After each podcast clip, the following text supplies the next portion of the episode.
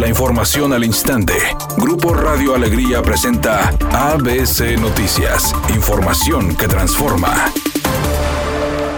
El gobernador del estado, Samuel García, calificó de terror el multihomicidio de una familia en el municipio de Juárez. Es de terror lo que sucedió en Juárez. Y es tan incomprensible que no tengo la menor duda que era una persona que estaba afectada de su salud mental. Pero lo más doloroso y más incomprensible es que se pudo haber evitado. Es una vergüenza ser nota nacional de ese feminicidio, de ese infanticidio y de un sujeto que pudimos haber detenido antes. Hoy desgraciadamente ya es muy tarde y no nos queda más que poner todo el ejemplo y toda la disposición de ley para sancionar de la manera más dura a ese sujeto. Además adelantó que como parte de las acciones para prevenir violencia familiar la próxima semana abarcarán temas de seguridad con la Secretaría de las Mujeres. El martes que entra vamos a dar a conocer toda la campaña desde la Secretaría de las Mujeres que representa Alicia Leal ¿Cómo vamos a cambiar completamente el sistema, el modelo, para prevenir en lugar de andar ahorita lamentándonos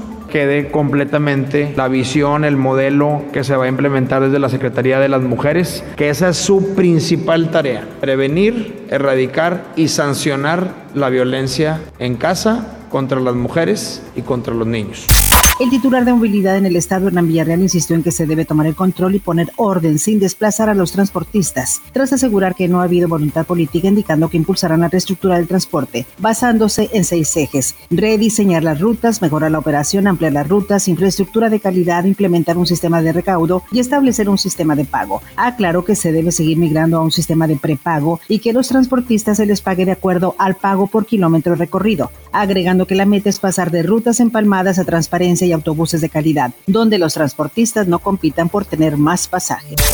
La Cámara de Diputados suspendió momentáneamente la discusión de la ley de ingresos para guardar un minuto de silencio y rendir un minuto de aplausos a Celeste Batel, esposa del ingeniero Cuauhtémoc Cárdenas que falleció este martes. Todas las bancadas externaron sus condolencias. Ildefonso Guajardo Villarreal lo hizo a nombre del PRI. Queremos expresar nuestro más sincero pésame al ingeniero Cuauhtémoc Cárdenas, un hombre gran referente en la democracia de este país y lamentamos el sensible fallecimiento de Celeste, la señora Celeste Batel. Editorial ABC con Eduardo Garza. Hernán Villarreal, secretario de Movilidad, llegó poniendo metas a corto, mediano y largo plazo. Para los primeros 100 días de administración, el plan es la compra de 510 unidades de transporte, 400 de gas natural y 110 eléctricas. Dice que en tres años se habrán cambiado 3.000 unidades y al final del sexenio todas. Como declaración y proyecto está bueno. Falta ver qué pasa en el primer trimestre para saber si se cumple o no con lo prometido. Al menos esa es mi opinión y nada más.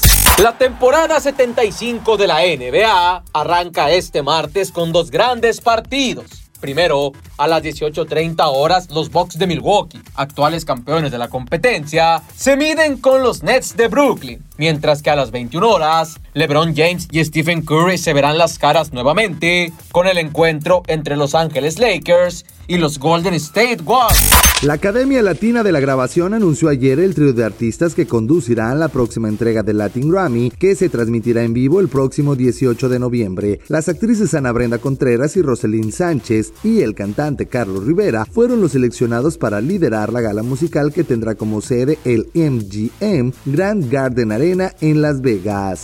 Amigo automovilista, tenga usted mucha precaución. Nos informan esta tarde de un accidente vial sobre la avenida Leones a la altura de la calle de la Cima. Por favor, tenga mucha precaución. Autoridades se encuentran trabajando en el sitio. También nos llega el reporte de tráfico lento sobre la avenida Félix U. Gómez con dirección al municipio de Monterrey. Por favor, si circula por esta zona, tenga mucha precaución, sea paciente y utilice el cinturón de seguridad. Es una tarde con cielo parcialmente nublado. Se espera una temperatura mínima de 22 grados. Para mañana miércoles se pronostica un día con escasa nubosidad. Una temperatura máxima de 30 grados, una mínima de 20. La actual en el centro de Monterrey, 28 grados.